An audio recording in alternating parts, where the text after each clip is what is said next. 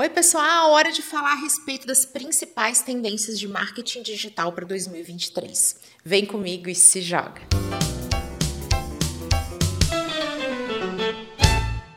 Já quero lembrar a todos vocês que o conteúdo a respeito de tendências de marketing para o próximo ano, para que todos possamos nos antecipar as tendências e nos planejar, ele está sempre presente aqui no canal e também em podcast. E muitas dessas tendências são atemporais ou então pensadas e pesquisadas para o longo prazo. Então não deixa de conferir conteúdos anteriores porque é sucesso. A primeira grande tendência que aparece por aqui é a importância do uso dos dados dentro de toda estratégia de marketing digital. Diferente daquela história de que tudo pode ser medido, olha que oportunidade que existe na hora da mensuração, os dados passam a ser um fator essencial para o sucesso, para a validação de uma estratégia e também para o seu planejamento. Para o ano que vem, temos a mudança do Google Analytics, que vem numa nova versão. Isso inclui uma mudança profunda na forma de captar e tratar dados. E nós temos também esse movimento se encaminhando muito forte para a mídia externa. Olha aí, a inteligência artificial sendo capaz de trazer indicadores e mensuração para aquilo que está ali, na mídia externa, na vida presencial, mas tendo o impacto do digital não somente como forma de integrar a comunicação, mas também de trazer dados e mensuração eficaz. E justamente falando a respeito dessa integração entre online e offline, do digital e do presencial, voltamos a falar de metaverso. Ele que foi estrelinha dos conteúdos a respeito de tendência, visto que até Facebook muda de nome, passa a se chamar Meta a partir dessa forte tendência dessa essa nova aposta, a gente tem que trazer aqui esse alinhamento, essa clareza sobre a diferença entre uma grande tendência de mercado, de comportamento de consumo e de uso de tecnologia em relação aos movimentos estratégicos de uma determinada empresa, mesmo que ela seja uma mega corporação, como é o caso da Meta. Eu tenho um conteúdo inteiramente dedicado ao tema metaverso, recomendo que você se jogue nele, justamente porque os investidores, quando a gente está falando de corporações, têm pressa. E metaverso vai trazer uma mudança estrutural muito grande quando o assunto é tecnologia. Nós estamos acostumados a estar com o celular na mão e o metaverso não acontece assim. Ele precisa dos óculos, ele tem uma experiência muito mais imersiva. Para trazer bastante vida real para esse conteúdo, eu quero lembrar vocês que esse conceito de você viver o digital como experiência presencial e vice-versa, ele pode ser visto num tipo de conteúdo que é forte para você incluir no seu planejamento para o próximo ano, que é o conteúdo de tour virtual. Essa percepção de test drive vai valer para produto, você mostrar e explicar os detalhes do seu produto. Também vai valer para quem presta serviço, explicando o que, que você faz. Ele vale para ambientes, o tour virtual pelo local onde você está. Todos esses são exemplos de experiências imersivas que você pode incluir no seu conteúdo, porque estão coerentes com esse movimento de metaverso. Porém, bem vida real. Outra tendência mapeada e muito relevante para os negócios, o uso de aplicativos. Novamente, eu tenho um conteúdo inteiro dedicado a esse tema para que você possa compreender se um aplicativo faz sentido para sua estratégia, como que a gente pode potencializar e melhorar os resultados do uso de um aplicativo e quais são os direcionamentos para que a gente tenha relacionamento e também vendas. E aí vai depender daquilo que você quer, da sua estratégia na palma da mão. O celular é onde o Brasil acontece quando o assunto é digital. E mais uma vez nós temos aquele compromisso com a vida real quando o assunto são aplicativos funcionando como um verdadeiro hub da experiência do seu cliente. Então ele conta ali com serviços, facilidades, conveniências, ele pode comprar, ele pode receber atendimento.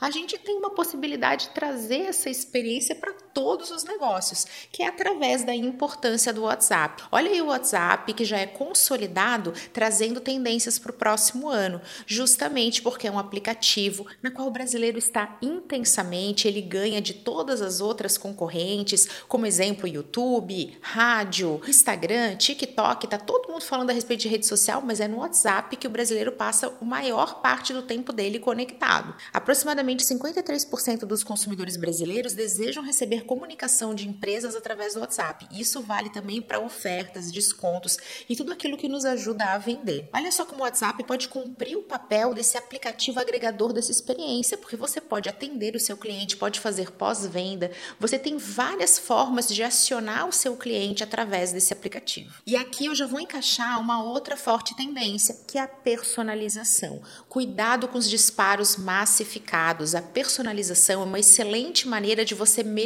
seus resultados. Nós que já falamos tanto de LGPD, de Lei Geral de Proteção de Dados, e dessa forte tendência de cuidado com os dados dos consumidores, dos usuários, a gente precisa lembrar que mais ou menos 56% dos usuários não se importa tanto com a privacidade, contanto que receba comunicação personalizada, sob medida. Então, spam, nem pensar. E aquela história de dizer, estou no WhatsApp, eu tenho comunicação, eu tenho sim estratégia para comunicar com os meus clientes e também de fazer relacionamento, só que manda tudo igual para todo mundo, não pode mais acontecer a partir de agora. A personalização precisa estar contemplada no seu planejamento para o próximo ano. E a personalização tem toda a relação com uma outra forte tendência, que é a prestação de serviço. São os serviços agregados que entregam mais valor para a experiência do seu cliente. Mais uma vez aqui, a plenitude no olhar de quem já produziu um conteúdo inteiramente dedicado ao serviço, ao serviço que amplia o nosso produto. Adoro dar o exemplo do restaurante. Hoje, a comida não é mais a estrela da nossa experiência. A gente, inclusive, topa em restaurantes que a gente não gosta tanto da comida, mas ama o atendimento, ama aquela questão do ambiente, da música, de estar com os nossos amigos, da localização. Todos esses são aspectos relacionados ao serviço, aquilo que amplia o seu produto. Não é mais sobre a comida, é sobre a experiência que você está gerando. E por falar em serviço, olha aí o B2B, os lojistas, o trade marketing aparecendo como uma forte tendência para o digital. O e-commerce para o consumidor final super consolidado, diferentes níveis de serviço, de experiências, mas o e-commerce para lojistas, o e-commerce que traz conveniência e confiança para o seu cliente que antes costumava ser atendido somente através do canal presencial, do relacionamento com representantes, com vendedores, com vendas diretas, que agora pode ser acionado através do WhatsApp, demais aplicativos e também de plataformas de venda. Se você ainda não pensou em nenhuma estratégia para estar no mercado organizacional através do digital, agora é a hora. Todas essas tendências que eu venho apresentando a vocês falam a respeito de uma constante aceleração, um consumidor cada vez mais ávido por agilidade. E é aqui que entra uma mudança bastante estrutural quando o assunto são redes sociais. Camila, e o Instagram ainda vai seguir forte? Será que é o momento de TikTok? A gente precisa falar a respeito de uma mudança conceitual quando o assunto é TikTok e também Reels. Essas são plataformas de entretenimento gerenciadas por algoritmos e não mais aquele conceito tão forte de comunidade de rede social. Calma que eu posso provar como isso sim é verdade e a gente sente na pele. Quando você está numa rede social e você encontra a Camila Renault por lá, você passa a querer se relacionar com a Camila, entender mais sobre isso, você quer fazer parte da comunidade que acompanha essa produtora de conteúdo. Isso é rede social. Você está ali para fomentar o diálogo. E quando você tá lá, TikTok ou Reels, simplesmente passando para o próximo vídeo,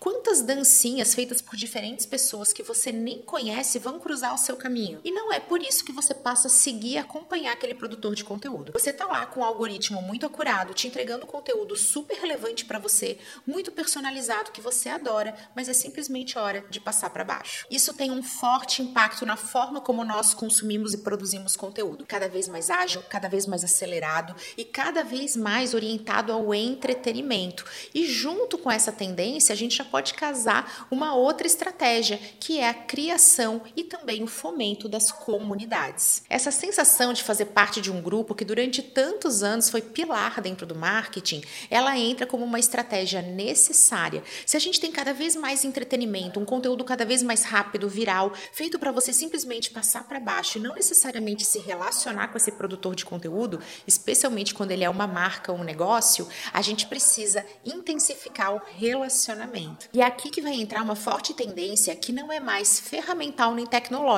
e sim comportamental, que é a importância do propósito propósito, aquele grande porquê, aquilo que guia suas decisões, que guia a atuação, a visão, a missão da sua empresa, aquilo que faz e que dá justificativa do porquê do seu negócio existir. Sem propósito, a gente não vai ser capaz de gerar conexão. Nós vamos apenas vender produtos, prestar serviços e focar cada vez mais em entretenimento, e essa é uma estratégia dificílima para marcas, para profissionais, para os negócios em geral. Nesse mundo de conteúdo cada vez mais rápido, efêmero, ágil, viral, a gente está ali com as telas verticais simplesmente passando para o lado, ansioso pelo próximo conteúdo, sem propósito, a gente não consegue gerar experiências memoráveis e também influência. Ela que segue sendo uma super tendência para o próximo ano, pode incluir você, você como influenciador. Claro que aqui a gente tem que diferenciar os influenciadores que são produtores de conteúdo, que tem isso como uma profissão, tem diversos conteúdos dedicados ao tema para você se jogar,